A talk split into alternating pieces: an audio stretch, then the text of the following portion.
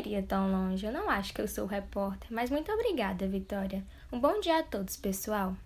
Bom dia, estou muito ansioso para o episódio de hoje.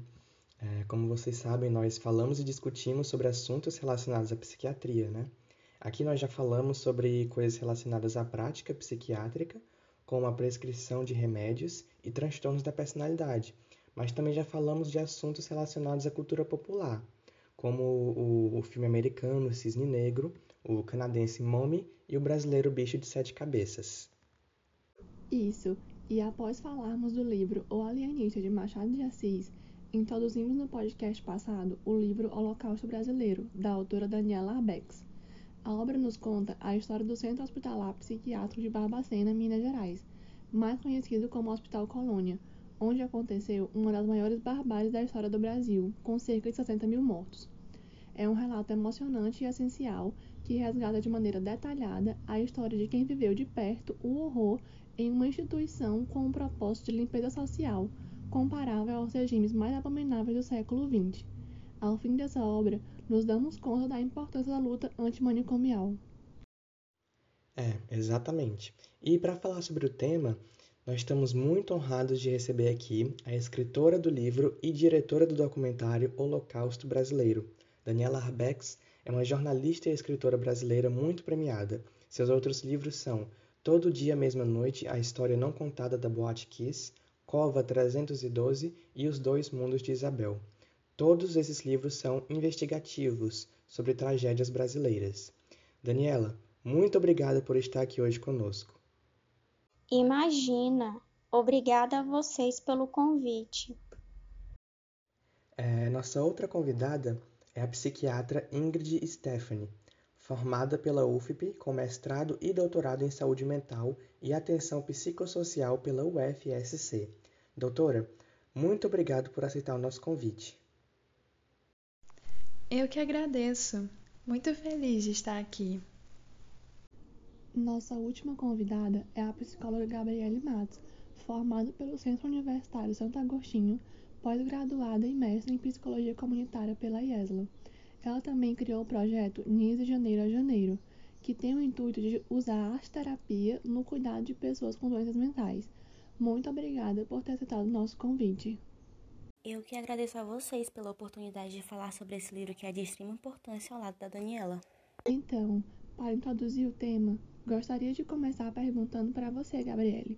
Primeiramente, o que é a luta antimanicomial? Quando e como ela começou?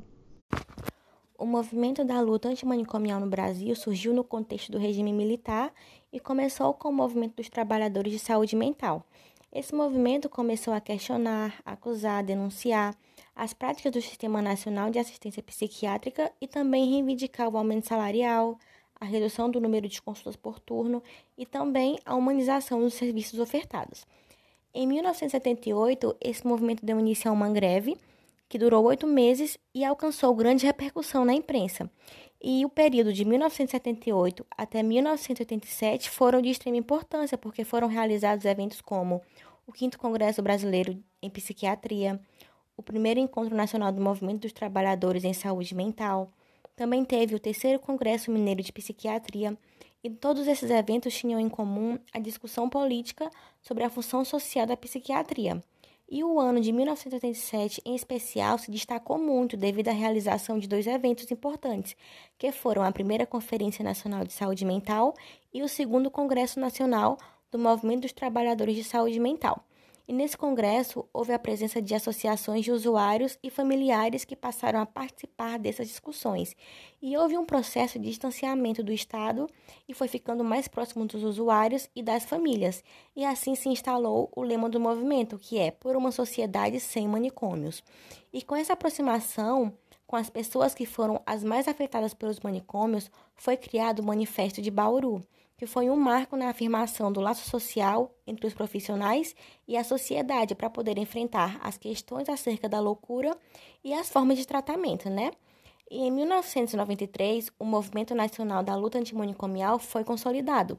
Então, assim, como é mostrado durante toda a trajetória do movimento, a luta antimanicomial defende os direitos de pessoas em sofrimento psíquico, seus direitos fundamentais à liberdade para que elas possam receber tratamentos e cuidados humanizados e, claro, desmistificar as crenças que até hoje ainda perpetuam acerca dos transtornos mentais e as neurodivergências. Sua fala foi muito interessante, Gabriele, e eu acho incrível como esse movimento cresceu, né, ao longo dos anos. É, eu queria perguntar para você, Daniela, como foi tirar essa história do fundo do poço, a história do Hospital de Barbacena? Porque, assim, era algo desconhecido pela maioria dos brasileiros. A história se popularizou depois do seu livro e, consequentemente, do documentário. E eu também gostaria de saber se a luta antimanicomial que a Gabriele mencionou, se ela se tornou mais forte na sua vida após a sua investigação em, em Barbacena. Sim, pois pude mostrar sua história e identidade aos pacientes que ali viveram. Só de ouvir as histórias de quem viveu de perto esse horror de uma instituição que tinha finalidade de limpeza social comparável e compreender o sofrimento que eles passaram foi emocionante e ao mesmo tempo um choque. O que você fez foi muito importante, Daniela. Essa história é chocante e cruel, mas é extremamente necessária. Sim, foi exatamente o que pensei na época. Não tinha um dia que eu não ficasse completamente em choque. Doutora Ingrid, sabemos que qualquer pessoa considerada fora do padrão, ou seja, que incomodasse a ordem pública, era enviada para o colônia. Como você vê a falta de critério utilizada na época para internar alguém? Bem, a maior parte das pessoas enviadas para lá, naquela época, eram negras, homoafetivas, em situações de rua, opositores políticos, prostitutas, epiléticos, mães solteiras, alcoólatras ou quem era visto como desajustado de alguma forma. É, ou seja, muitos pacientes do hospital eram pessoas rejeitadas ou discriminadas pela sociedade simplesmente por não atingirem as formas de padrão da época. Hoje se sabe que 70% dos internos não tinham realmente algum distúrbio psicológico, né? Só foram despejados lá para saírem de circulação. Daniela, para você, qual é a diferença entre o seu livro e os relatos anteriores sobre essa história? Todas as matérias ou livros contavam a história com o olhar do jornalista, e eu contei pelos olhos de quem lá trabalhou e dos sobreviventes. Doutora Ingrid, um dos nomes mais conhecidos da psiquiatria e da luta antimanicomial brasileira é a Anise da Silveira. É, inclusive tem até o filme dela com a Glória Pires, um filme magnífico. Eu gostaria de saber o que você pode nos dizer sobre o trabalho dela. Como você mencionou, João, Nice da Silveira é um ótimo exemplo para o movimento antimanicomial que começou com ela também, né? É, ela ficou conhecida por humanizar o tratamento psiquiátrico e era contrária às forças, às, às formas agressivas usadas em sua época, como o eletrochoque. Ela foi pioneira ao não considerar o tratamento da época único, suficiente e capaz de compreender toda a complexidade da loucura. Ela foi pioneira na terapia ocupacional, método que utiliza é, atividades recreativas no tratamento de distúrbios psíquicos, e o legado dela como mulher estudiosa e médica a gente colhe até hoje. Entendi. E olha, já que a gente está falando do contexto brasileiro, é praticamente impossível a gente não comentar sobre o contexto que estamos vivendo agora do governo Bolsonaro. Então, Gabriele, como você vê o futuro da luta antimanicomial no Brasil atual, no Brasil do governo Bolsonaro? Desde a chegada de Bolsonaro ao poder, já podemos presenciar verdadeiros retrocessos de conquistas que demoraram anos para serem alcançadas. Ainda em 2019, o Ministério da Saúde publicou um documento que dava sinal verde para a compra de aparelhos de eletrochoques, a permissão para internar crianças em hospitais psiquiátricos, além de outras mudanças nas políticas de saúde mental, álcool e outras drogas. Em 2020, o governo também preparou a revogação de cerca de 100 portarias que tratam sobre saúde mental no SUS.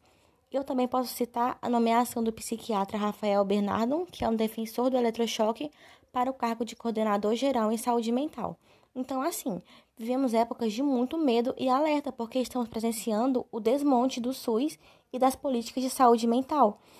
E nós também vivemos em um governo que prioriza o financiamento de serviços privados, como clínicas e hospitais psiquiátricos, e os serviços da rede de atenção psicossocial estão extremamente fragilizados e subfinanciados.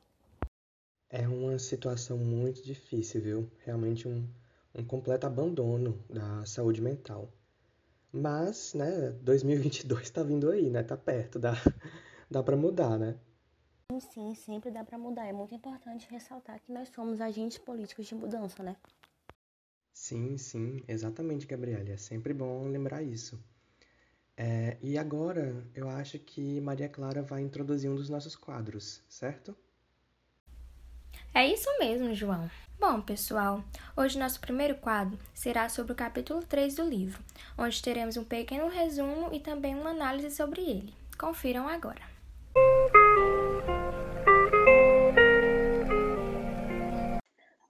Obra do Holocausto Brasileiro, da Daniela Arbex, ela se apresentou para mim de uma forma tão desumana e cruel que a autora não falhou e não poderia ter dado outro nome a não ser Holocausto. E a Daniela ela nos apresentou uma história fantástica e com uma linguagem bem simples e de fácil compreensão que é capaz de nos sensibilizar e nos fazer refletir sobre o assunto em questão. O capítulo se inicia com Raul Ferreira, o mestre de obras do Colônia, sendo chamado porque sua esposa Yolanda estava dando luz ao seu terceiro filho, o Luiz Felipe. Bom, o Luiz ele foi crescendo pelo Colônia, correndo ali pelos arredores, porém à medida que ele ia ganhando idade, ele ia percebendo que o local não era exatamente o que ele achava que era. O Luiz sempre soube que tinha alguma coisa errada, porque desde pequeno ele viu os pacientes abrirem a estrada na enxada e essa ferramenta também era usada por esses mesmos pacientes na plantação. Acontece é que quase metade da renda do hospital vinha todo do trabalho braçal desses pacientes. Luiz Felipe e Alba Adson passou a infância inteira em Barbacena, não dentro do terreno do hospital como Luiz Felipe, mas na rua Henrique Diniz, localizada em frente à ala feminina do Colônia. Alba presenciou o lado sombrio da história quando assistiu, por anos a fio, aos pacientes capinando as ruas do município. Os pacientes sempre passavam na porta da casa dela, em silêncio, de cabeça raspada, com o famoso azulão, uniforme de brim azul, e sempre descalços. A cena nunca lhe saiu da cabeça. Da marcha diária, muitos deles seguiam em direção ao cemitério da Paz conduzindo uma carroça de maneira de tração, animal com uma cruz vermelha pintada nas laterais, símbolo da morte do hospital. A carroça atravessa os pavilhões diariamente em busca de novos mortos. A viagem fúnebre só terminava quando os carros eram recolhidos e transportados. O Cemitério da Paz atualmente é uma área de 8 mil metros quadrados, e é tomada por mato alto e vários detritos. Então, esse é o local onde são mantidos os 60 mil mortos do Colônia. Né? Então, né, é, as vítimas de tratamento cruel elas estão enterradas em covas rasas, né? E infelizmente não alcançaram respeito nem na morte. É, o Cemitério da Paz ele foi construído junto com o Hospital Colônia, lá pelo início do século XX, e ele está desativado desde o final da década de 80. Então, lá pelo final de 2007, a Prefeitura de Barbacena, com o apoio do Instituto Estadual do Patrimônio Histórico e Artístico de Minas Gerais, o IEPA, lançou um concurso nacional para criar lá naquele espaço abandonado um memorial de rosas, né, unindo né, dessa forma os dois símbolos da cidade, que seriam a loucura e as flores. já que o município é um dos maiores né, exportadores de rosas do país. E o objetivo né, do memorial, que ainda está no papel, é transformar o local em um marco da história da psiquiatria mineira.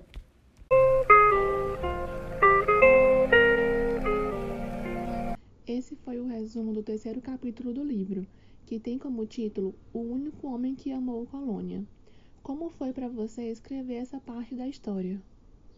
Lamentável, pois detalhava situações escravistas que eles passavam.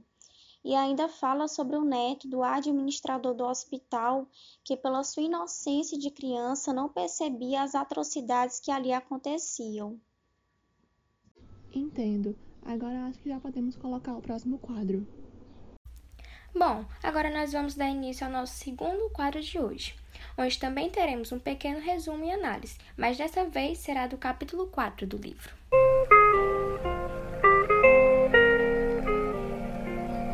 O capítulo fala sobre negócios entre faculdades de medicina e sanatórios envolvendo compras de cadáveres, para servir de estudos para essas instituições acadêmicas. A narrativa do texto começa com uma história na visão de Ivanzir Vieira, que era professor da Universidade de Juiz de Fora durante a década de 70 e presenciou a chegada de cadáveres que estavam amontoados no prédio de farmácia e farmacologia. Logo em seguida, o texto trata de como a venda de cadáveres era um comércio sustentável para faculdades de medicina. A disponibilidade de cadáveres alimentou uma venda industrial macabra de corpos usada para fornecer 17 faculdades de medicina em todo o país incluindo o FMG, que comprou 543 corpos entre 1969 e 1980, e o FJF, responsáveis pela compra de 67 corpos em fevereiro de 1970 e maio de 1972. O fornecimento de peças anatômicas dobrava nos meses de inverno, época em que ocorriam mais falecimentos na colônia, se comparada ao período de verão. Jairo Toledo, psiquiatra e ex-diretor do Centro Hospitalar Psiquiátrico de Barbacena, antigo Hospital da Colônia, interrompeu o fornecimento de cadáveres na década de, década de 80, quando foi diretor da instituição pela primeira vez. Ao fim do capítulo, a autora Daniela Arbex conta como conseguiu um importante testemunho de Ivan Zir. Quando a ideia de escrever este livro surgiu para a autora, ela decidiu reler seus e-mails e lá estava o testemunho dele. O texto estava escrito como uma crônica e ele havia usado pseudônimos. Por isso, Daniela decidiu ir atrás de mais informações para entender de fato sobre o que se tratava. Com base nos documentos pessoais de Invanzir, que Daniela teve acesso, foi comprovado que ele realmente trabalhava na Universidade de Juiz de Fora quando receberam a remessa de corpos. Ao ir atrás de mais informações, também descobriu que Invanzir infelizmente havia falecido, mas por uma felicidade do destino, ele havia autorizado textualmente o uso daquela informação tão crucial para o enredo do livro. Bom, a lógica capitalista de lucro demonstrada neste capítulo, através dessa indústria de comercialização de corpos, põe em voga uma existência de fato atravessada por múltiplas violências. São pessoas que tiveram que vivenciar a negligência, o abandono, com direitos humanos violados, e isso se seguiu até mesmo após sua morte. Apesar da negligência familiar enquanto em vida, a morte dessas pessoas deveria carregar um mínimo de dignidade, com pelo menos a necessidade dessa autorização para a venda de seus corpos. Entretanto, o lucro gerado com suas mortes evidencia um sistema no qual a humanidade, a sensibilidade é posta de lado em detrimento do ganho a qualquer custo.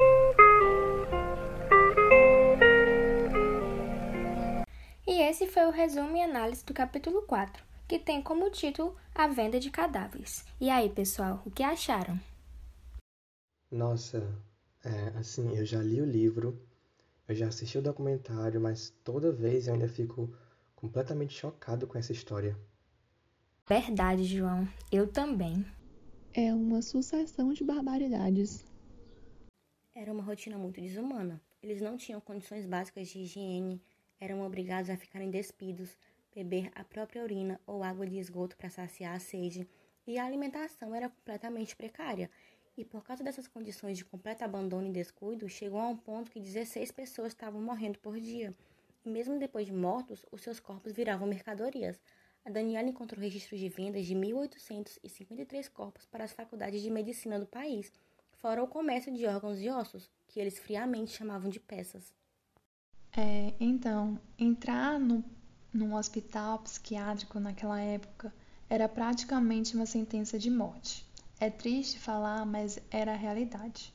A maioria desses recintos eram utilizados para recolher os indivíduos e colocá-los lá, de forma como apenas um depósito de gente ou casa de loucos, como era chamado. Os manicômios ficavam superlotados, de modo que os internos viviam em uma precariedade tamanha. Os pacientes careciam de atendimento médico básico, viviam amontoados no chão sujo, como animais. Eles eram submetidos aos eletrochoques. É, o quadro de degradação e penúria não era muito diferente de um estado para o outro no território brasileiro. As violações de direitos humanos eram rotina. Inicialmente privados da liberdade, eram isolados de tudo e de todos não tinham alimentação, roupas, água, higiene, enfim, não viviam em situações compatíveis com a vida. Daniela, no documentário você confronta o homem que cuidava das finanças do Hospital Colônia. Ele negou totalmente que tinha é, vendido os corpos. Qual foi a sua reação nesse momento? De indignação, porque houve sim as vendas e existe documento referente a isso assinado por ele. O que eu acho mais perturbador nessa história toda é que nunca houve justiça. E provavelmente nunca vai haver, né? A maioria dos culpados da época já morreram. E outros já estão idosos demais. Realmente nunca vai haver justiça. E até os ex-funcionários que ainda estão vivos confessam toda a crueldade com uma certa indiferença, como se não tivessem noção do quão absurdo era o que acontecia no colônia, ou talvez eles não queiram ter noção para não se sentirem coniventes com todos os crimes ocorridos. No documentário mostra uma ex-enfermeira, a Valkyria, contando que aplicou muitos eletrochoques, mas que sempre colocava no mínimo e dava carinho aos pacientes, como se isso amenizasse o horror da situação. E também tem o ex-funcionário que conta com tranquilidade que levava os pacientes do colônia para trabalhar em sua casa em troca de cigarros e sem remuneração e ainda chega a compará-los a um cachorro. E também relata o caso das freiras que usavam a mão de obra das mulheres do colônia. E são relatos como este que mostram que não há culpados individuais nessa história. É impossível falar apenas um nome. Foram oito décadas de violação de direitos, de maus tratos, tortura, fome. A cidade Barbacena, funcionários e familiares eram cientes da situação e nunca se manifestaram. Portanto, a culpa é coletiva, de toda a sociedade. Posso concluir que a ciência psiquiátrica e política assistencial no Brasil andaram em descompasso desde a fundação das primeiras instituições psiquiátricas. Os esforços não foram suficientes para a realização de uma assistência médica e social adequadas a esses indivíduos. Entretanto, o que parecia ser tratamento médico admitido na medicina psiquiátrica configurou-se como uma tortura, haja vista as inúmeras vezes no qual os pacientes passavam por uma situação é, provada a desnecessidade, além da intensidade do qual era feita. Os internos já eram desamparados pela sociedade e rejeitados pela família. Só lhes restava um confinamento, e nesse confinamento não lhes trazia qualquer benefício, nem mental, nem social ou moral. E também a gente precisa falar é, da responsabilidade do Estado frente aos crimes e atrocidades praticados dentro dos hospitais é inegável, tendo em vista que, da mesma forma como foi no período ditatorial brasileiro, em um certo lapso temporal em um local específico foi permitido a prática de tortura e homicídio. Além disso, o Estado não cumpriu com seu dever de resguardo e proteção aos internados, deixando-os morrer de fome, de frio, de sede, retirando-os a dignidade que possuíam. A discussão está muito boa, mas nosso episódio de hoje está chegando ao fim. Quero agradecer a vocês três que vieram aqui falar sobre algo tão importante e deixo o espaço aberto para quem quiser fazer alguma consideração final. Bom, eu só quero acrescentar é, que o sofrimento tem algo de subjetivo, pessoal, que não pode ser mensurado ou comparado por fatores externos. É no fórum íntimo do ser, dentro da alma, que ele é vivenciado e só pode ser mensurado por quem vive. Nesse percurso, vale aqui ressaltar o legado do aprendizado nas noites frias de confinamento e morte, que nunca mais deverá fazer parte do tratamento do doente psiquiátrico. Nesse sentido, resgatar os erros históricos, trazê-los à memória, é uma tentativa de evitar que tais horrores se repitam em nome da ciência. Por isso é muito importante que todos nós sejamos semeadores de afeto através da boa informação, esclarecendo conceitos e ajudando a quebrar os estigmas realizados ou relacionados à saúde mental. Finalizo minha fala aqui, é, agradecendo este momento muito prazeroso de compartilhamento. Obrigada. Agradeço mais uma vez pelo convite e quero ressaltar a importância de mostrar a realidade que existiu nessa época e pude também dedicar a todas as pessoas que perderam sua vida nessa catástrofe.